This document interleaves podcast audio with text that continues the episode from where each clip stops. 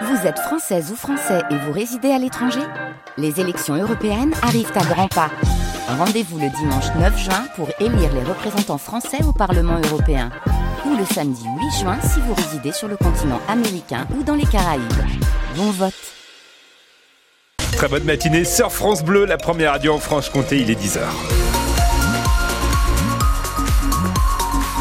Dimitri Hammer nous rejoint, c'est l'heure des infos. Bonjour Dimitri. Bonjour Cyril, bonjour à tous. Tout d'abord, euh, la circulation, on va en parler, elle est perturbée depuis une demi-heure à Beaufort-Urbania. On est dans le Jura. Un accident s'est produit, les secours sont sur place. On n'en sait pas beaucoup plus hein, pour l'instant. Prudence, si vous arrivez dans, dans, le secteur, vous pouvez nous appeler pour nous donner plus d'infos au 03 81 833 111. Ailleurs, tout est au vert. Sinon, qu'est-ce qu'on aura côté ciel, Dimitri? Alors, après le brouillard de ce matin, le soleil fait donc son grand retour aujourd'hui en Franche-Comté. Journée très lumineuse qui nous attend avec en prime des températures qui repartent à la hausse.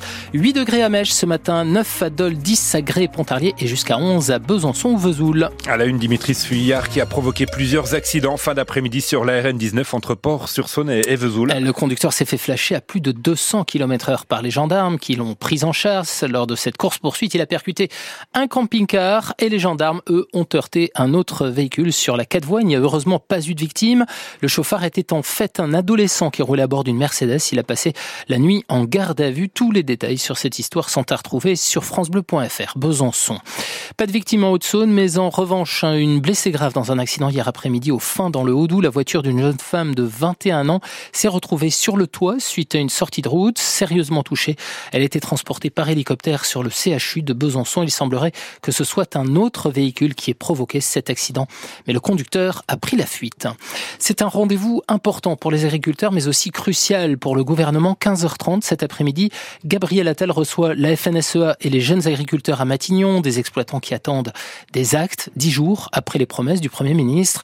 Et attention, il faut que ce soit rapide, à lancer dimanche le patron de la FNSEA. Sans cela, les blocages vont reprendre. Emmanuel Macron, lui, recevra la FNSEA et les JA la semaine prochaine et dès demain, les représentants de la coordination rurale et de la Confédération paysanne.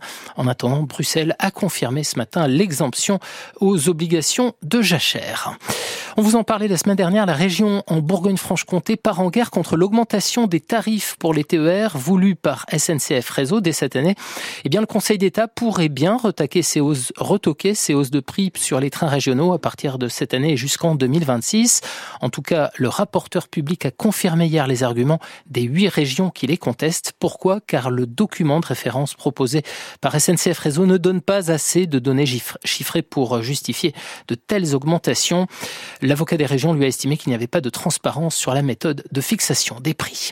Tous les fans de biathlon auront à nouveau les yeux rivés à leur écran cet après-midi à partir de 17h10 dans l'espoir d'une nouvelle médaille pour les Françaises aux mondiaux en République tchèque. Sur le 15 km, on voit mal qui pourrait une nouvelle fois résister à Julia Simon. Déjà trois médailles d'or en trois courses, mais après le bronze du sprint la semaine dernière, notre loup Jean Monod Laurent pourrait à nouveau monter sur le podium. Et puis le foot en national et le calendrier du FCSM qui se précise.